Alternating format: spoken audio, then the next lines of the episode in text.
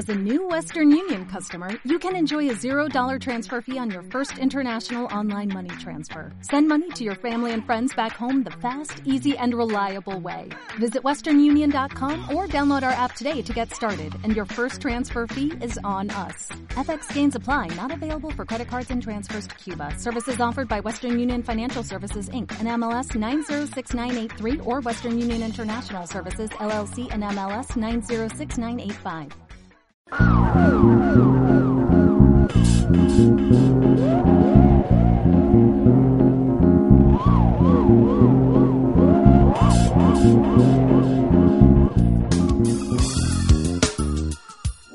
Bienvenidos, iniciamos nuevamente otro programa de no identificados. En esta oportunidad, el capítulo que dimos en llamar No identificados sobre Buenos Aires. Un muy buen programa se viene. Bueno, como siempre en línea nuestros colegas Silvia Pérez Simondini desde la ciudad de Victoria en Entre Ríos, Carlos Yurchuk desde la ciudad de La Plata y Luis Emilio Anino desde la ciudad de Mendoza.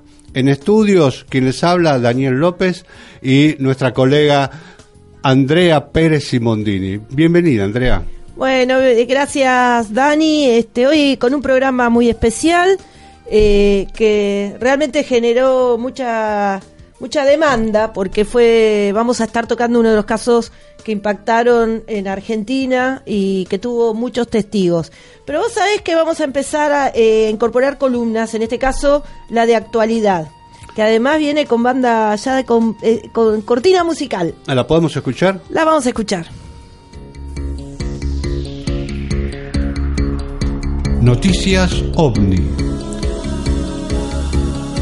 Información identificada. Bueno, recibimos a nuestro columnista de la ciudad de Mendoza, eh, Luis Anino, quien va a adentrarnos en este proceso de actualidad en la información. ¿Cómo estás, Luis? Hola Andrea, hola Daniel, un gusto nuevamente estar con ustedes y bueno, siempre dispuestos acá a continuar con este magnífico, magnífico programa ¿no? que es No Identificado. En esta oportunidad eh, vamos a comentar algunas noticias que se han dado en las últimas semanas y que consideramos que son significativas para compartir con nuestros oyentes. Una de ellas este, es la que podríamos denominar el fallido salto al área 51.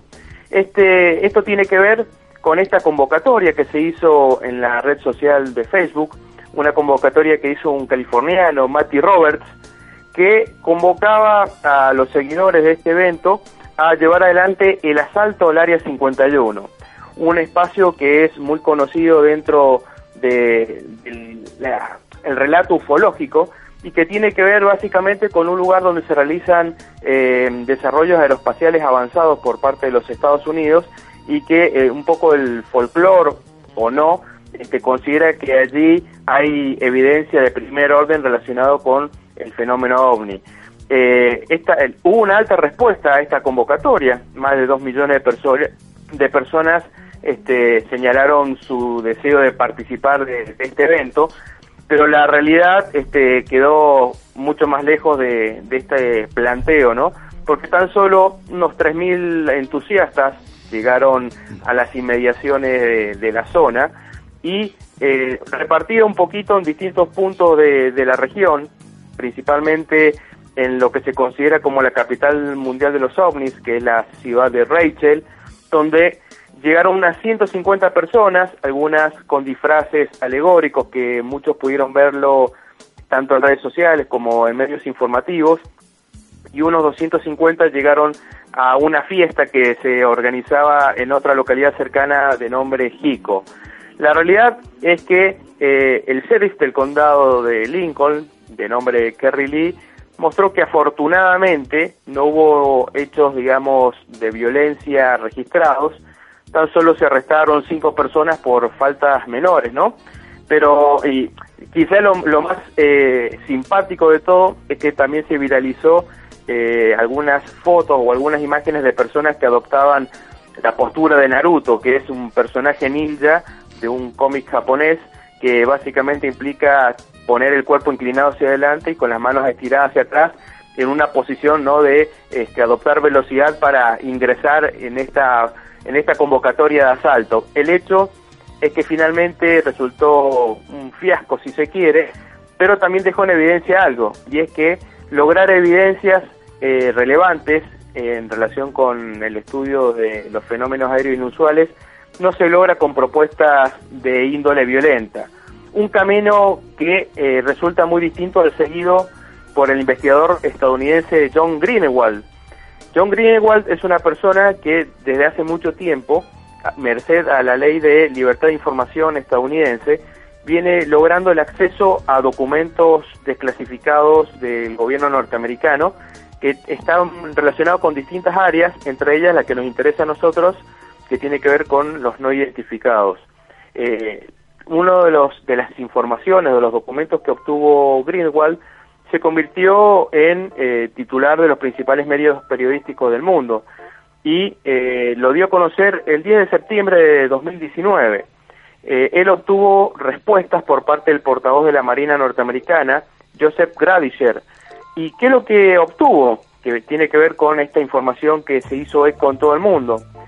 Que la Marina estadounidense utiliza el término fenómeno aéreo no identificado para referirse a los avistamientos o las observaciones de aeronaves u objetos no autorizados o no identificados que se han observado tanto entrando como operando en el espacio aéreo que está controlado por los militares. Es decir, la Marina norteamericana no emplea el término ovni, sino el término fenómenos aéreos no identificados. Es decir, en primer lugar, hay un reconocimiento del empleo de ese término para referirse a este tipo de eh, encuentros con eh, objetos desconocidos. Pero mm, esta información se amplió un poco más, ¿no? Porque mm, John Greenwald le consultó sobre qué es lo que había en los tres videos que son conocidos como los, los videos del Pentágono, ¿no? Que fueron dados a conocer por True Star Academy desde 2017 y, a comienzos de 2018, que los conocidos como FLIR, este, Go Fast y Gimbal. Eh, lo interesante es la respuesta que dio la Armada norteamericana al decir que ellos no han publicado características o descripciones de los mismos, ni ninguna hipótesis o conclusión.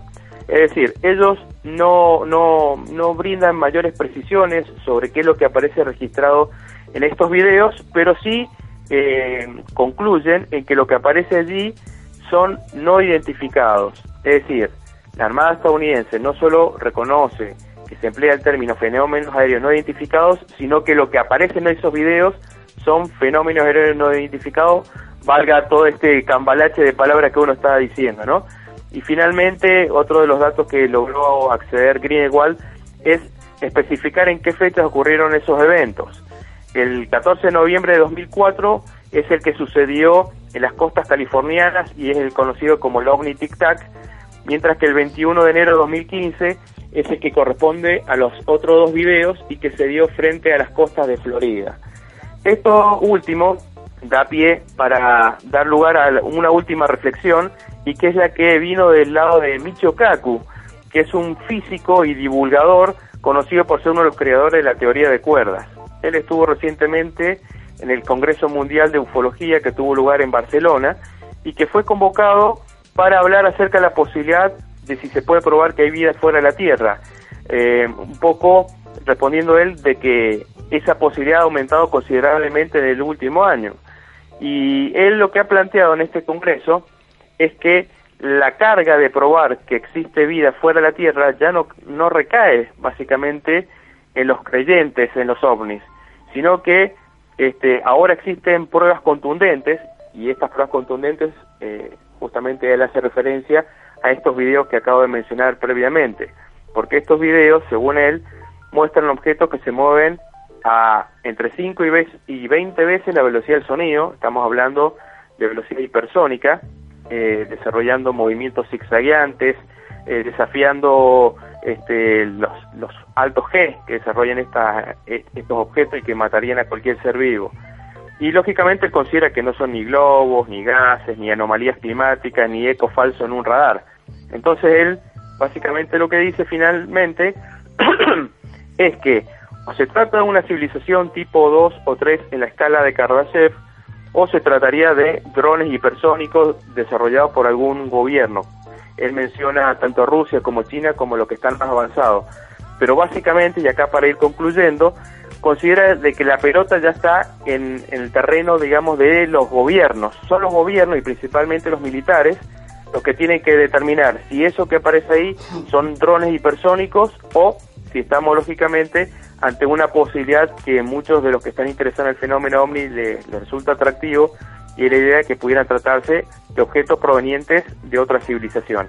Hasta aquí amigos llegamos con este bloque informativo, espero que les haya resultado de interés.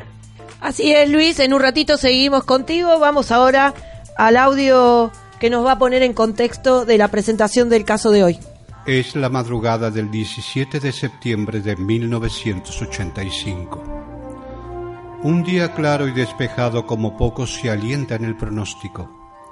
Pero ya a las cuatro de la madrugada, un hecho anuncia que será distinto por inesperados motivos.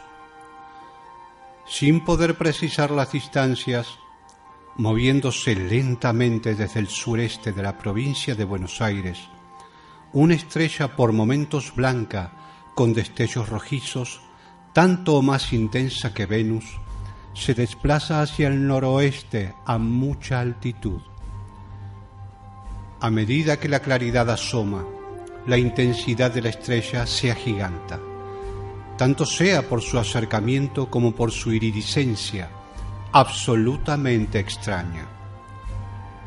Corre el día y a las diez de la mañana el cuerpo adquiere apariencia metálica, con líneas ovales que se perfilan bajo el intenso destello de un singular objeto por sobre la estructura principal. Y cerca del mediodía, más de cinco millones de personas son testigos de la extrañeza. Muchos resuelven el dilema afirmando que es un globo, pero no hay comunicación ni confirmación oficial, y el silencio resulta inquietante. Se sabe que desde la base aérea de Morón el radar ha captado una cosa enorme que desconcierta a los operadores, razón para resolver una inspección de los instrumentos. El resultado es que las mediciones son correctas. Aquella masa plateada está a 120.000 pies rozando la ionosfera. En su interior podrían caber cómodamente dos aviones Jumbo 747, pudiendo superar su diámetro los 200 metros. Los vientos a esas alturas son poderosos, pero el supuesto ovni avanza muy lentamente por los cielos de Buenos Aires, descendiendo y ascendiendo según puede observarse. Antes del atardecer, se informa que un avión Learjet de un noticiero y dos aviones Mirage intentaron darle alcance inútilmente porque el objeto superaba largamente su techo de ascensión. No hay explicaciones ni comunicados. Se advierte que es el mismo objeto que un mes antes, el 14 de agosto, fue visto por miles de chilenos sobre el Pacífico y días después en el sur de nuestro país. Para el crepúsculo, el objeto se pierde en las alturas. Algunos dicen que velozmente, incluso tras un estruendo que no muchos perciben. La idea del ovni dominará la escena, aunque las explicaciones del globo pretenden zanjar todo debate. Sin embargo, este caso ha de dividir a los investigadores a favor y en contra por las preguntas sin respuestas que parecen flotar después de más de tres décadas. Hoy en No Identificado presentamos todas las evidencias. Saque usted sus propias conclusiones.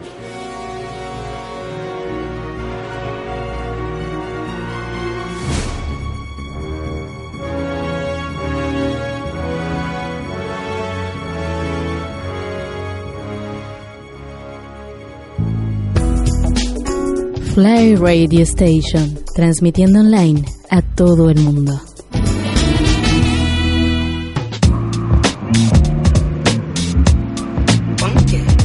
Bueno, estamos aquí ya en el bloque 2, eh, en este programa fascinante, ¿no? Que es No Identificado sobre Buenos Aires. Y vamos a, a buscar, a trabajar sobre los antecedentes, porque en la apertura fue muy claro todo lo que se vivió este aquel día de septiembre de Aquel 1985. 17, exactamente. Pero tiene su antecedente. Exactamente, vamos a empezar primero, bueno, Silvia Pérez está en una tarea de investigación en este preciso momento en Victoria Entre Ríos, eh, sí nos acercó lo que fue, vamos a llamar los primeros antecedentes que surgen de Chile. Y para ello ella tomó contacto con este un investigador eh, chileno que tuvo mucha acción investigativa sobre ese hecho, eh, que se llama este Jaime Tamayo. Pero antes eh, vamos a darle la bienvenida a nuestro otro columnista desde La Plata, Carlos Yurchuk. ¿Cómo estás, Carlos? Hola Andrea, hola Daniel, como siempre una alegría estar nuevamente en No Identificados, programa que crece día a día. Así es, Carlos, estamos muy contentos. Acá ya estábamos hablando con Daniel de que hacer unas remeras que nos pedían, porque es bueno mencionar que ya tenemos 210 seguidores en nuestra página de Facebook, que es No Identificado Radio, aprovechando para eh, decir dónde poder ubicarnos y dejarnos los comentarios. Bueno, estamos con un poco los antecedentes, Carlos, si te parece, antes de entrar con lo que vos tenés que aportar, que es jugosísimo. Eh, vamos a escuchar un poco de la boca de nuestro querido amigo Jaime Tamayo, investigador chileno, lo que sucedía ya por el 17 de agosto de 1985. Vamos al audio. Un incidente que acá ocurre el 17 de agosto de 1985, pero que se repite muy particularmente de idéntica forma en cuanto al objeto que se ve, que es como una especie de lentejuela, con, con un apéndice hacia abajo y una especie de antena hacia arriba, que fue visto a pleno día eh, en los dos países eh, y con un mes de diferencia. Eso es lo que llama poderosamente la atención en este incidente. Ese sábado 17 de agosto de 1985, acá en Chile se transmitía un programa eh, que se llama Sábado Gigantes, que es de un animador muy conocido que se llama Mario Kreuzberger, Don Francisco le dicen, y ese programa se ve en todo Chile, un programa que duraba toda la tarde del sábado. Y en un momento, él saca una cámara del estudio, invita a la gente que salga a la calle, porque había una estrella muy luminosa, que era lo que la gente veía a simple vista, y te estoy hablando a eso de las 4 de la tarde, 4 o 5 de la tarde, pleno ambiente primaveral, un día totalmente despejado y, que podía ser eh, visto este objeto por toda la gente, o sea, una cosa que, no necesitas eh, lente prismático ni telescopio, sino que a simple vista se podía ver un objeto que estaba posado en el cielo y que estuvo varias horas eh, acompañando a todos los san- santiaguinos aquella jornada del 17 de agosto de 1985. Posteriormente, yo hice una investigación al respecto. Mm, tuve la oportunidad de conversar con Gustavo Rodríguez Navarro, eh, controlador de tránsito aéreo, hoy día está ya en, en retiro, y, él me comentaba que efectivamente ese día, eh, 17 de agosto de 1985, particularmente en Chile, algo tan simple de explicar. ¿Por qué? Porque acá en Chile no, no se vieron, eh, no se vio, perdón, solamente un, un objeto, sino que hay testigos que señalan hasta tres objetos en distintas partes que estaban siendo avistados y, y no todos eh, coincidían con, con lo que era este famoso objeto de en forma de lenteja brillante con ese apéndice hacia abajo y una antena hacia arriba, en, eh, en un, uno, uno en un costado izquierdo y el otro hacia abajo como en el medio, que podía ser atribuido básicamente a lo que se refiere como un globo, eh, se hablaba un poco de, la, de la, una sonda MIR, ¿ah? de la operación MIR, pero el resto de los objetos no coinciden precisamente con, con ese objeto. Gustavo me señalaba, eh, según las averiguaciones que ellos realizaron, habían otros objetos muy brillantes que estaban siendo divisados en distintas partes eh, y que efectivamente no correspondían al famoso globo, entre comillas, que fue una de las explicaciones que se dio a uno de estos objetos. Y lo otro que llamó particularmente la atención de los eh, investigadores y de- era que este objeto permaneció estático en el cielo. Y todos sabemos que los globos meteorológicos, globos sonda, son precisamente llevados por el viento para realizar estudios específicos. Y a lo que sinceramente eh, Gustavo me dijo que al menos en uno de los incidentes no correspondía a un globo y era un objeto que quedó sin explicación alguna. Se entrevistó a, a dos pilotos de de Canadian y de la DECO, que era una línea chilena que ahora ya no existe, pero que fueron testigos de la aparición de estos objetos, o al menos de uno, y ellos aseguraban efectivamente que no se trataba de globo. ¿ah? Eh, algunos, incluso astrónomos, fueron eh, entrevistados por las noticias y también aseguraron que el objeto eh, era muy extraño y, y no les parecía eh, globo, que al menos uno de ellos efectivamente puede que haya sido un globo de la operación 1000, pero el segundo o hasta tercer objeto que algunos dicen que se vieron no, no fueron explicados satisfactoriamente hasta el día de hoy. ¿eh? Así es que es un incidente que permanece eh, como un clásico del misterio del fenómeno ovni en Chile. Bueno, ahí teníamos el relato de lo sucedido en, en Chile, así que... que fue un avistamiento masivo, ¿no? Hay que tener en cuenta estos puntos esenciales, varios objetos, mm, con las características, digo, en cuanto a espectacularidad de lo que se vio aquí en Buenos Aires. Pero bueno, tenemos la información de Carlos. Claro, Carlos tiene algo jugoso para aportar. ¿Qué, qué, qué opinas, Carlitos? Bueno, primero hay que destacar que aquel año 85 fue un año de oleada en Argentina, es decir, que hubo una gran cantidad de casos. No fue gran una gran oleada, pero sí hubo muchos casos. Y en medio de todos esos casos aparece el, incidente de Buenos Aires del, 17 de septiembre. Dentro de todos esos casos que, que hubieron en aquel año 85, uno que se destaca por la trascendencia mediática que tuvo ocurrió el domingo 18 de agosto del 85, es decir, al otro día de lo que escuchamos recién en, que ocurrió en Santiago de Chile, eh, un avión de aerolíneas argentinas que venía de Santiago del Estero eh, estaba repleto de periodistas porque venían muchos a descubrir una carrera. Eh, que era tripulado por el comandante Jorge Requiere y Luis Marín como copiloto, observan sobre Ceres, en la provincia de Santa Fe, dos ovnis, dos objetos que se le ponen uno a cada lado del avión, uno a la derecha y otro a la izquierda. Eh, era el de, la, el de la derecha que estuvo un poco más cerca del avión, era un objeto con luces intermitentes, como con rayos eh, violáceos, amarillos, blancos, eh, que como que parpadeaba o cambiaba de, intensidad. lo interesante es que los pilotos convocan a, dos periodistas a la cabina y uno de ellos es el fotógrafo Roberto Ruiz, el otro era Miguel Ángel Merlo. Roberto Ruiz era fotógrafo de Clarín y que hace, gasta todo un rollo de 36 fotos sacándole fotos, fotos, fotos al ovni. Y una de esas fotos, de las 36, fue tapa, reitero, tapa del diario Clarín al día siguiente, o sea, el lunes 19 de agosto de aquel año 85. Clarín levanta la tapa que ya tenía armada y a último momento hace media tapa con la foto de, lo, de uno de los con una foto que sacó Roberto y obviamente a partir de ahí tuvo una gran trascendencia aparte bueno lo vio el ovni fue visto por todos los periodistas del, avión todos, lo observaron porque estuvieron uno estuvo 10 eh, minutos el que estaba a la, a la izquierda y el otro estuvo 20 minutos cercano al avión Así que tuvieron tiempo para fotografiarlo y, sacarle este, y, observarlo.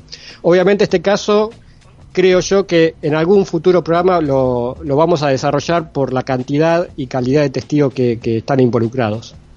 Así es, Carlos, yo creo que merece una parte 2. Pero te vamos a dar una sorpresa porque con Daniel estuvimos trabajando mucho y vale la pena. Eh, vamos a escuchar un audio que eh, vamos a escuchar de alguna manera de su propia boca el testigo que acabas de mencionar. Quiero agradecerle a Jorge Luis Zugdorf eh, de la serie Contacto Extraterrestre de History Channel eh, la facilitación del audio. Así que vamos a escuchar a Roberto Ruiz que nos contaba en breves segundos eh, sobre el hecho. Bueno, agarré la cámara que la tenía armada y fui hacia la cabina. Ahí estaba eran dos hombres, uno más chico y otro más grande. Se veía que era un objeto como metálico y al cambiar de posición este, brillaba y cambiaba la textura. Quedaban atrás o adelantaban e iban a la par. ¿Qué tal? Impresionante. Te dimos la sorpresa, Carlos. Eh, me, me alegra escuchar a, Ro- a Roberto Ruiz, al cual tuve la oportunidad en el año, les cuento así brevemente, en el año 2004, el canal Infinito sacó una serie sobre el tema ovni y demás llamada Get Argentina, de la cual tuve la oportunidad de, participar en algunos capítulos. Y uno de los capítulos en el cual participé fue con Roberto Ruiz, sobre este caso del, del- avión de aerolíneas y también del caso del, del 17 de septiembre. Y realmente Roberto Ruiz, una persona muy, muy agradable, tuve la oportunidad de charlar mucho tiempo con él, bueno, vimos las fotos, los originales, todo, y, y es un testigo, más allá de, de la calidad de como testigo, por ser fotógrafo, eh, o sea, una foto de un ovni sacada por un fotógrafo pro- profesional. Exacto. Eh, no es la típica foto que, que uno ve comúnmente, que es una, una mancha borrosa en el, en el, en el cielo. Y, pero bueno, lo que quería destacar más allá de su profesionalismo era su calidad como persona, una excelente persona, Roberto Ruiz. Bárbaro, Carlitos, te, te invito a que te quedes eh, acompañándonos, que vamos a entrar en, un, en breve en el tercer bloque donde vamos a escuchar muchos testimonios. Y quiero agregar algo, hace pocos días estuve en una entrevista que me invitaron del canal de la ciudad eh, y ahí estaba el periodista Maxi Legnani, que su abuelo era periodista radial de Carburando y me llevé la tremenda sorpresa de que me relató y dándome la devolución del abuelo diciendo que él había sido testigo también en el avión porque venía, como bien dijo Carlos, así que encontramos este un nuevo testigo. Vamos a permanecer ahí en- en el aire a la escucha porque vienen más testimonios mientras disfrutamos un buen tema musical como ya nos tienen acostumbrados.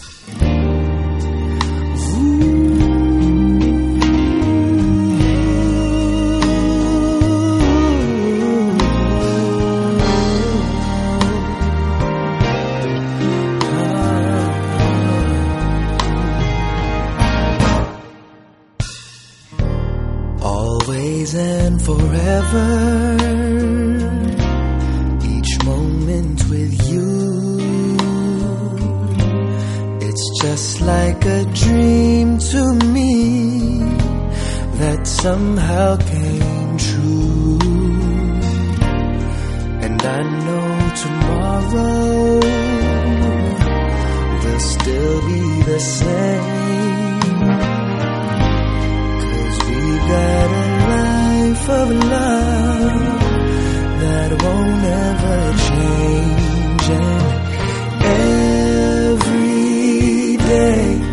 Love me your own special way. Melt on my heart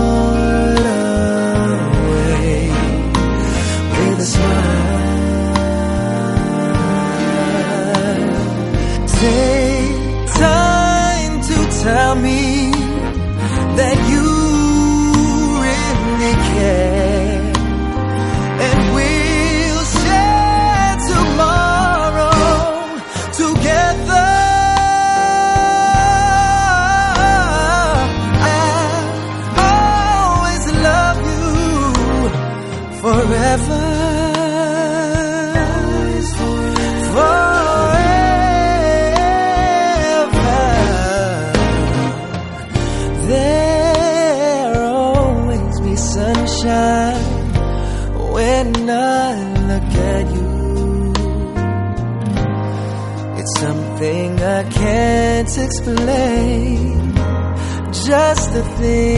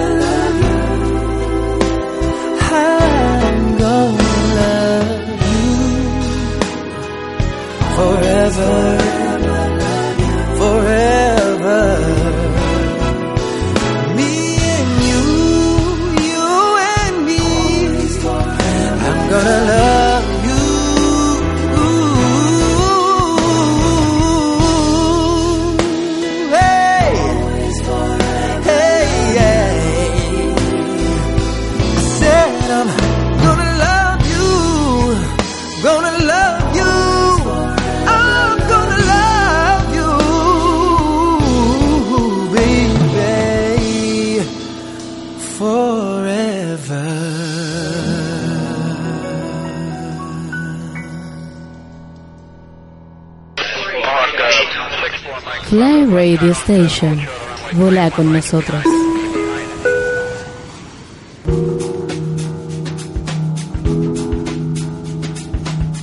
Bien, comenzamos el tercer bloque de no identificados en este capítulo muy interesante de no identificados sobre Buenos Aires. Quiero agradecer a Ezequiel Amarilla porque está haciendo una operación técnica, eh, como nosotros le presentamos el material, eh, Brillante. Lo, lo- lo largamos y él hace un trabajo brillante. Brillante porque aparte estamos eh, siendo escucha de, de todo su trabajo, ¿no? Porque los quiero recordar que los audios son audios antiguos, extraídos de cassette y hay que Sí, sí, trabajarlos. sí, ¿no? hay que trabajarlos mucho. Gracias. Ezequiel. Gracias, Ezequiel. Bueno, ¿con qué seguimos? Bueno, como decía, eh, eh, invitando de nuevo a Carlos eh, a que se, se incorpore para la opinión, vamos a escuchar una cantidad de entrevistas que un poco tienen que ver con la, la presentación del caso, donde intervinieron varios este, testigos, la, la prensa tuvo un factor destacado, que es Canal 9. Y si te parece, eh, Dani, Carlos, eh, vamos a escuchar, eh, para mí, uno de los audios más impactantes de, de la época, que además pusieron mucha luz en estas cuestiones técnicas, altitudes, velocidades, distancias, etcétera. Vamos a escuchar entonces el audio del noticiero de Canal 9 que alquilaron un avión, Sí, un un Learjet, Learjet. y ahí se fueron a interceptar el OVNI. ¿Podemos estimar en qué altitud se encuentra la esfera? Vamos a ver en cuánto más está de los 45.000 pies que podemos volar nosotros. 5.000 pies, ¿qué altitud es para nosotros en metros?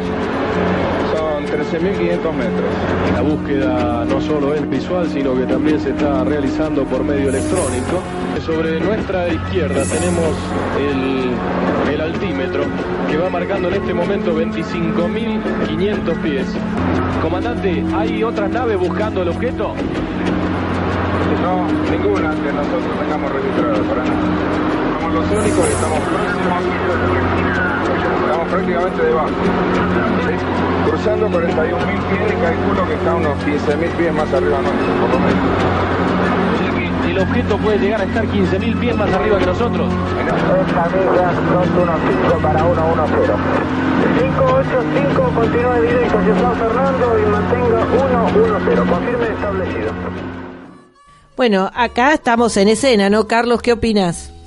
Fue realmente muy, muy lindo para mí volver a escuchar este audio, digamos. Hacía un montón Sí. que no lo escuchaba y, y fue lo que fue ese, ese día, voy a destacar más que el, el fenómeno en sí, la parte mediática, lo que fue mediáticamente ese episodio del 17 de septiembre, que un objeto esté sobre Buenos Aires, una gran ciudad, durante horas a plena luz del día, que eh, hayan mandado un avión con, un- con periodistas y demás a, a- a buscarlo, fue realmente increíble lo que se vivió ese día, que nunca más se vivió algo, algo así en Argentina.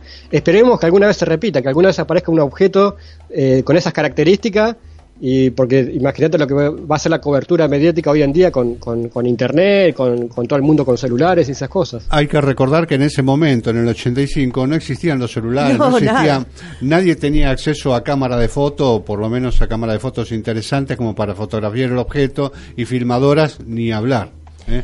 A mí me gusta destacar el hecho de que de alguna manera fue positivo porque se aplicaron todas las herramientas que, que existían en el momento y, y es este, muy impresionante. Seguramente más de un oyente habrá sido testigo de ese objeto, así que si quieren después compartirnos sus, su experiencia en, esa, en ese día, que, que nos dejen los comentarios en, en nuestra página de Facebook. Así es. Pero no vamos a quedarnos, vamos a intentar rescatar un, un, segmento muy breve de unos pocos segundos donde interviene la torre de control eh, de Seiza. Vamos a escuchar ese, esa porción de ese audio. Seiza, Seiza, ¿usted me recibe? Señor, la consulta que le efectúa 9 Diario a través mío es si ustedes tienen idea de qué se trata este objeto que tiene revolucionado Buenos Aires. Está todo el mundo queriendo saber de qué se trata. No, para nada.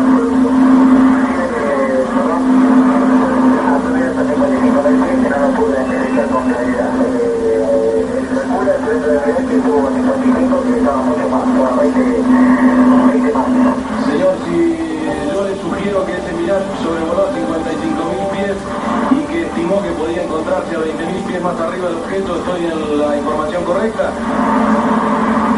Usted posee más información que yo del objeto, que le digo. Bueno, claramente confirma todo lo relatado previamente por el piloto con el periodista, ¿no? Exactamente. Esto habla de que por más de que haya estado muchas horas en el aire, era difícil su identificación. Todas las explicaciones fueron posteriores, obviamente, pero en el momento nadie pudo identificarlo con certeza, siendo que, bueno, después eh, en el próximo bloque hablaremos un poco de la naturaleza del objeto, ¿no? Vos sabés que, Carlos, Daniel, tengo eh, eh, la, la, posibilidad de que ahora escuchemos por un aporte que vale mencionar, que es de una investigación en la época de el equipo de Daniel, que era el grupo Hemisferio, ellos lograron entrevistar al controlador aéreo, que no va, vamos a mantener en reserva su nombre, pero que de su propia boca ahora vamos a escuchar ya los detalles más finos de la parte técnica y también de los acontecimientos. Porque lo más asombroso, escuchen bien, mandaron a buscar un telescopio para ver desde la torre de control. Vamos a escuchar el audio. Ya desde la madrugada se veía para el oeste en una estrella que se confundía con las demás estrellas, ¿no? Pero a medida que fue amaneciendo, las demás estrellas desaparecieron y esa quedó. Era una estrella muy particular, o sea, estaba con rumbo exactamente oeste a una altura eh, aproximada de 30 grados con respecto al horizonte.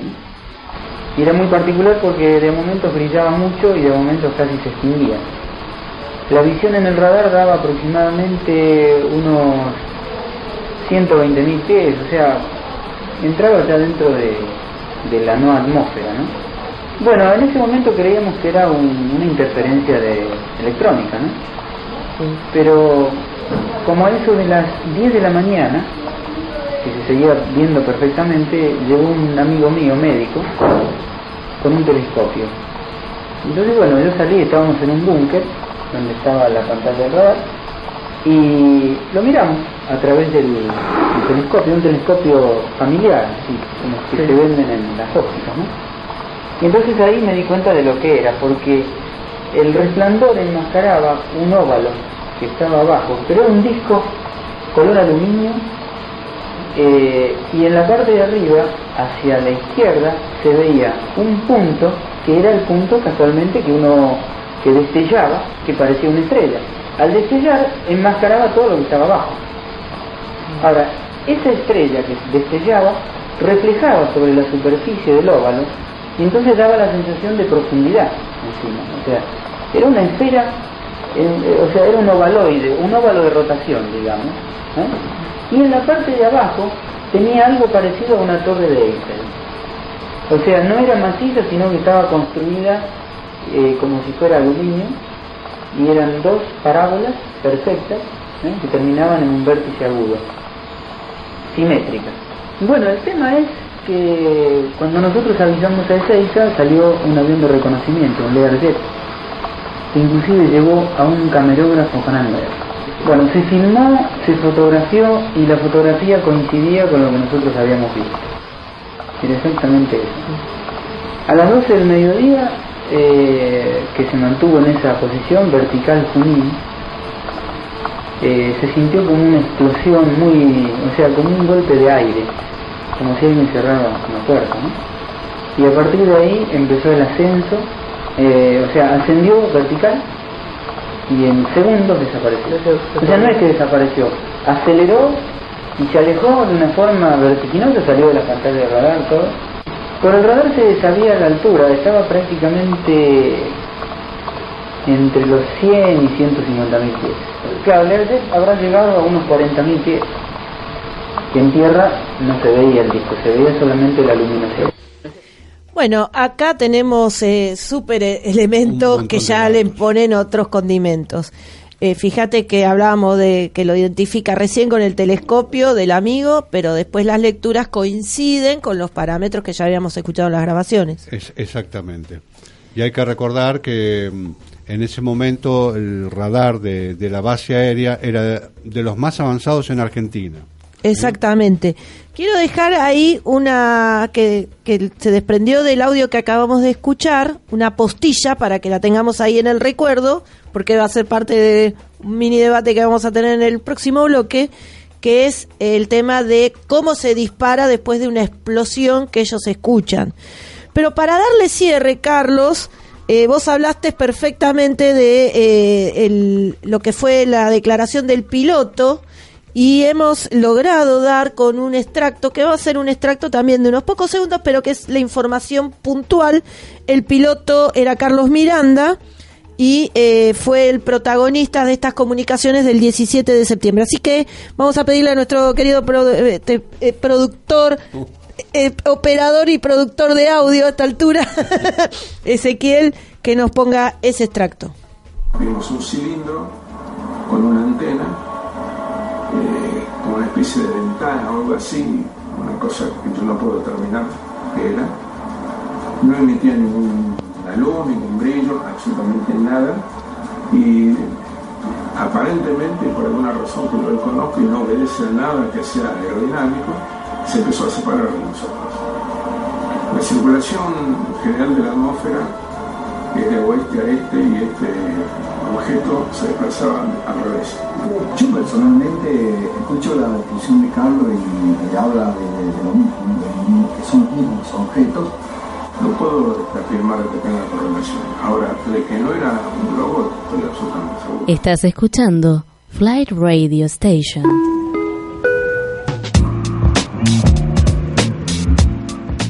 Bueno, iniciamos el último bloque de no identificados en este capítulo que hemos dado en llamar No identificados sobre Buenos Aires. Eh, con excelentes testimonios que hemos tenido y un material muy, muy bien documentado. Bien, Andrea, ¿cómo terminamos entonces este bloque? Bueno, ahora vamos a bajar a la información dura, todos los documentos, las indagaciones que se hicieron respecto a qué finalmente pasó ese día eh, sobre los cielos de Buenos Aires fundamentalmente y Argentina. Tengo acá en mi mano, Dani, el comunicado en principio que lanzó la Fuerza Aérea, que en, alguna síntesis vamos a leer. Eh, ellos identificaron el fenómeno a las 3 de la mañana y este, las primeras este, situaciones que, que observan es que efectivamente había un objeto que este, desde el Aeroparque Metropolitano Jorge Newell, personal de la torre de control, pudo identificar, visualizar en forma de paraguas, señalaron que podría tratarse de un globo de experimentación con una barquilla que carga fuera del núcleo central. A las 10 de la mañana, la torre de control del Aeropuerto Internacional de Seiza emitió un comunicado en donde se consignan, entre otras cosas, una esfera luminosa no identificada que se desplazaría eh, a 2.900 metros de altura. Luego afirman que el objeto efectivamente había sido captado por los instrumentos del aeropuerto y agregaba más adelante el comunicado que la esfera no identificada cambia constantemente de brillo, se desplaza hacia el noroeste y tiene un filamento de color gris en forma de antena. El comunicado eh, fue firmado eh, por el jefe de prensa de la Fuerza Aérea, eh, Fustaler, así que bueno, eh, la Fuerza Aérea definitivamente emitió un comunicado al respecto. ¿Qué, qué? Bueno, le damos la entrada de nuevo a Luis Anino. ¿Cómo estás, Luis? Estamos ya en las conclusiones de estos, eh, de este caso, ¿no? Bueno, Andrea, eh, personalmente, bueno, es interesante este comunicado de la Fuerza Aérea porque hay que tener en cuenta un detalle y es que todavía no contaban fehacientemente con, con los datos acerca de el verdadero origen que tenía este globo estratosférico, ¿no? Algo que, bueno, eh, se, se va a confirmar en los próximos documentos que, que vamos a mencionar eh, sobre el Montgolfier infrarrojo. Pero al menos eh, lo que se puede apreciar es que en este primer esbozo de explicación eh, había un, un intento bastante aproximado de eh, establecer lo que finalmente se convertiría en la explicación final de, de este caso, por lo menos la resolución final, ¿no? Que se trataba de un globo estratosférico que estaba sobrevolando los cielos de Buenos Aires, que previamente habían recorrido parte de la Argentina y de Chile. Había tenido una trayectoria por varios países acá de Sudamérica. Exactamente. eh, y, y bueno, empezaron a aparecer las, las fotografías. Hubo una fotografía, Carlos, que, que fue la que generó el debate de la, de la contraoposición a la teoría del globo, ¿no? Que, que vos tenés una experiencia, me acuerdo, muy rica al respecto.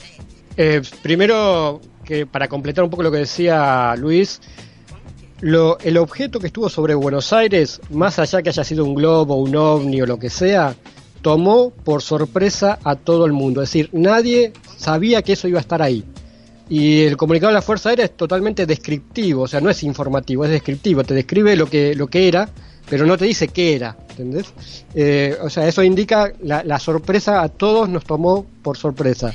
Y como bien decías, eh, bueno, ese día le sacaron millones de fotos, o sea, todo el mundo que tenía una cámara, como decía recién Daniel, no había celulares, pero bueno, los que tenían alguna cámara fotográfica, todo el mundo sacó fotografías, y quizás la foto más famosa, que aún hoy se puede encontrar por internet, es la foto que sacó el Observatorio de La Plata, que, que en realidad fueron varias fotos que tomaron eh, aquella mañana, y obviamente por la calidad de imagen es quizás la mejor foto que hay sobre ese objeto que estuvo sobre Buenos Aires en el, en el 85. Exact- exactamente, eh, y es bueno lo que vos eh, estás resaltando, Carlos, que no hubo una información previa, incluso añadiendo a esto la experiencia multitudinaria de Chile. Que fue un mes antes y tampoco había habido hasta ese momento ninguna explicación eh, por lo menos oficial sobre el objeto. Se sabe hoy que, bueno, desde, mm, eh, desde Francia se informa que se lanzaron varios objetos o varios globos en esos momentos y que bueno el trayecto desde donde se lanzaron hasta hasta Chile por lo menos hasta, ese 17 de agosto eh, son correctos en cuanto a la velocidad. Pero bueno hay cosas que todavía eh, quedan pendientes. Claro, y hablando de lo que hablaba de los objetos estratosféricos, bueno, hubo un científico de apellido Gielmetti que en ese momento era director del Instituto de Astronomía y Física del Espacio, un investigador del CONICET, que eh, él rápidamente escribió a este el organismo, eh, a la Agencia Espacial Francesa, que le remitió eh, unos meses después el comunicado donde eh, efectivamente confirmaban que se traía. Yo tengo el envío fue por Telex, porque Sí. esto también es bueno señalar que las tecnologías de las épocas eran tenían otros tiempos. Por el Telex fue enviado a al quien era el director de todo el proceso investigativo de estas partes de, de los globos estratosféricos, de apellido Soubrier, quien eh, recibió eh, desde Argentina en el mismo día, fue enviado el mismo día, pero la respuesta eh, tardó, este, mira, dice, sí, he recibido su carta del 11 de diciembre de 1985, eh, donde dice, eso es definitivamente nuestro MIR. O sea, el Telex eh, eh, fue lanzado y el 11, eh, después se le escribió el científico eh, y la carta la recibió el 11 de diciembre, increíble. Pero también vale la pena destacar, bueno, quiero agradecer muchísimo a Pablo Rusca, que es bibliotecario del Instituto de Astronomía y Física del Espacio, que nos envió un material muy rico sobre las investigaciones de eh, eh, Gielmetti, que realmente son imperdibles.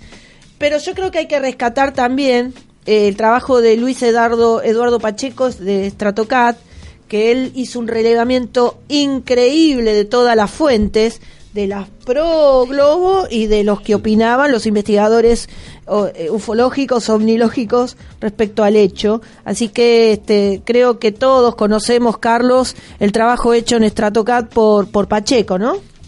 Sí, sí, creo que es el informe más completo de, que hay actualmente sobre ese incidente del 17 de septiembre. Independientemente de la opinión que tenga cada uno de, de que haya sido ese objeto, básicamente son dos posturas, o es globo o es ovni, eh, independientemente, reitero, de la posición que tenga cada uno, recomiendo igual leer ese informe, porque hay mucha información, muchos datos duros eh, que vale la pena tener en cuenta para que después cada uno saque su, su propia conclusión de, de qué fue aquel objeto.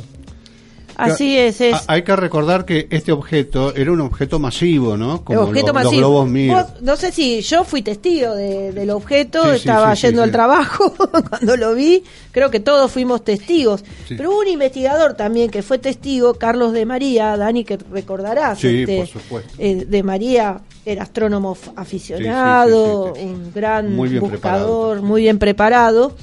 Y de María también tuvo un rol protagónico en todo esto porque él siendo testigo, impactado por la observación, fue el que finalmente hizo la, la, la generó la comunicación oficial por parte de lo que es la Central Nacional de Estudios Espaciales de Francia.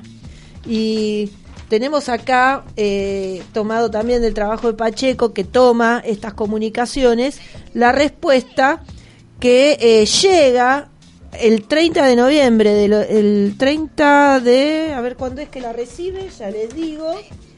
En noviembre del 85 recibió, eh, él escribió este, de María y cinco meses después, en mayo del 86, recibe la respuesta de María. Fíjate todo el tiempo que pasó, ¿no? Lo que yo puedo decirle es que eh, el mismísimo director del programa es el que eh, hace la comunicación a, De María sobre que se trató del Globomir. Sí, decías, Carlos. No, no, que estabas hablando de los tiempos de respuesta. ahora que estamos acostumbrados a Internet, a WhatsApp y todas esas cosas, que es todo instantáneo, que te tarden semanas o meses en responderte, nos parece llamativo, pero era natural en esa época. Pero totalmente, una investigación tardaba por ahí años porque tenías que escribir cartas y no te digo eh, consultar este, embajadas o otros países, era una cosa terrible, no como ahora que tenés todo en internet y lo puedes hacer rápidamente. Y bueno, para ir cerrando, le propongo tanto a Daniel como a Luis como a Carlos, este, ya con todos los elementos sobre la mesa, Claramente, eh, este caso generó, tanto en nuestro país como en Chile, evidentemente, por lo que escuchamos, dos posiciones bien contrapuestas. Los que sostienen que evidentemente hubo elementos más allá del globo Mir, incluyendo que el globo Mir no lo reconocen como tal, sino como un fenómeno realmente inusual, extraordinario, y los que sostienen que se trató del globo Mir. ¿Cómo, ¿Cómo quedamos nosotros con esto, con todo lo que hemos visto? ¿Qué te parece si hacemos un ida y vuelta con todo? Por supuesto, pues, yo puedo arrancar, yo puedo decir que sí, eh, el objeto obviamente eh, se trató de un globo. Lo que no, no se responde claramente, ni, ni, nunca se respondió claramente, es lo que se llama la antena luminosa. En realidad nunca se identificó el objeto, es un objeto de aproximadamente 100 metros de altura sobre un costado del globo, porque los globos no llevan instrumental sobre su parte superior, sino sobre su parte inferior. Y hay que recordar que el MIR eh, lleva este, una carga de, para análisis de solo 50 kilos, porque más kilos desestabilizan el funcionamiento del globo. ¿Qué hacía aquella luminosidad? Bueno, claramente Daniel, desde que empezamos la producción del programa, viene sosteniendo todas estas cuestiones que aún, eh, según su, su visión, sus investigaciones, no encuentran explicación. Luis, ¿y cómo es tu opinión respecto al caso? Eh, coincido con, con el concepto, la idea de que se trató de un mongolfier infrarrojo. Y eh, en este caso, mm, a mí lo que me interesa es señalar que existe un interesante trabajo compartido en relación con esta investigación y que aparece justamente en el proyecto Stratocat de Luis Pacheco, que eh, es un trabajo realizado por el arquitecto y doctor en psicología social, nuestro querido amigo Roberto Banch, que él eh, lleva adelante un estudio psicosocial del avistamiento del ovni del 17 de septiembre de 1985. Y él eh, esboza una serie de, de argumentos que permiten explicar por qué este globo estratosférico se convirtió para muchos en lo que se consideraba o se denominaba en esa época un vehículo extraterrestre dirigido. Eh, en, personalmente recomiendo la lectura de ese trabajo porque permite de alguna manera comprender y explicar por qué mucha gente eh, interpretó, digámoslo así, a un globo estratosférico, que por cierto no es algo que se suele ver con, con mucha frecuencia, eh, lo confundió con lo que muchos eh, consideraban se trataba de una nave nodriza. Eh, así que bueno, recomiendo la lectura de ese trabajo que de alguna manera eh, comparto su, su visión y su aproximación. Excelente perspectiva, ¿no? Tenemos un, nuevo esquema. Y, y bueno, por último, Carlos, ¿cómo vos has tenido contacto con muchos de los protagonistas? ¿Cómo es hoy, al tiempo incluso, tu mirada respecto al caso? Mira, yo por, por muchísimos años, del 85, o sea, desde que ocurrió el caso en adelante, por muchos años yo era pleno defensor de que era un ovni. Hoy después con más información y demás, eh, sostengo que es un globo. Pero más allá de que de lo que haya sido un ovni, un globo, creo que lo más importante no es tanto qué fue lo que, qué fue aquel objeto, sino que fue algo que por, por lo menos por un día a todos los que vivimos en la ciudad de Buenos Aires o, al- o alrededores nos hizo elevar la vista al cielo, algo que después perdemos porque nos pasamos todo el día mirando al suelo o al celular.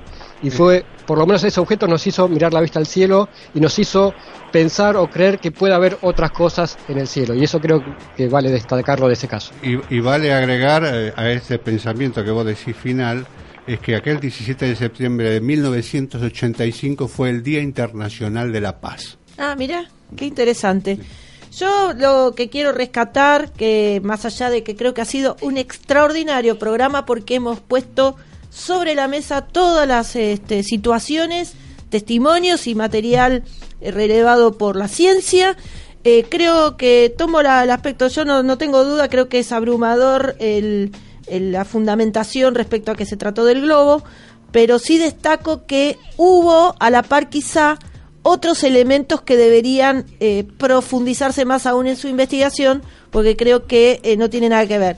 Y vuelvo a poner en evidencia que siempre los casos ovnis tienen dos caras de la moneda muy difíciles de separar, ¿no? Es- está muy interesante, Andrea, porque eh, si bien la explicación del objeto eh, tapa toda otra explicación en cuanto a, la- a- a los argumentos oficiales, hay una serie de hechos que se ocultaron, no que se ocultaron, pero se desvanecieron Exacto. con, e- con este informe oficial, que eh, es el relato de la gente, el parpadeo de la luz, la presencia de otros objetos, extraños movimientos del objeto mismo.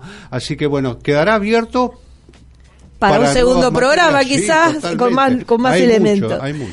Bueno, Luis, eh, eh, muchas gracias por tu pa- participación, que siempre es a fondo y con mucha claridad. Muchas gracias, Carlos, por traernos siempre la voz autorizada de haber tenido el contacto con, con los testigos y, y la información precisa. Así que, bueno, los esperamos en el próximo programa. Hasta el próximo programa, queridos amigos. Un fuerte abrazo des- desde La Plata. Bueno, Dani, y contigo, la verdad que siempre un placer. Este, Andrea, hemos hecho un programa que hasta a mí me interesó mucho. Sí, sí, sí, generó esa, esa, esa cosa de Sí, sí, querer saber más. Bueno, nos despedimos hasta el próximo programa eh, con No Identificado. Fly Radio Station. Volá con nosotros.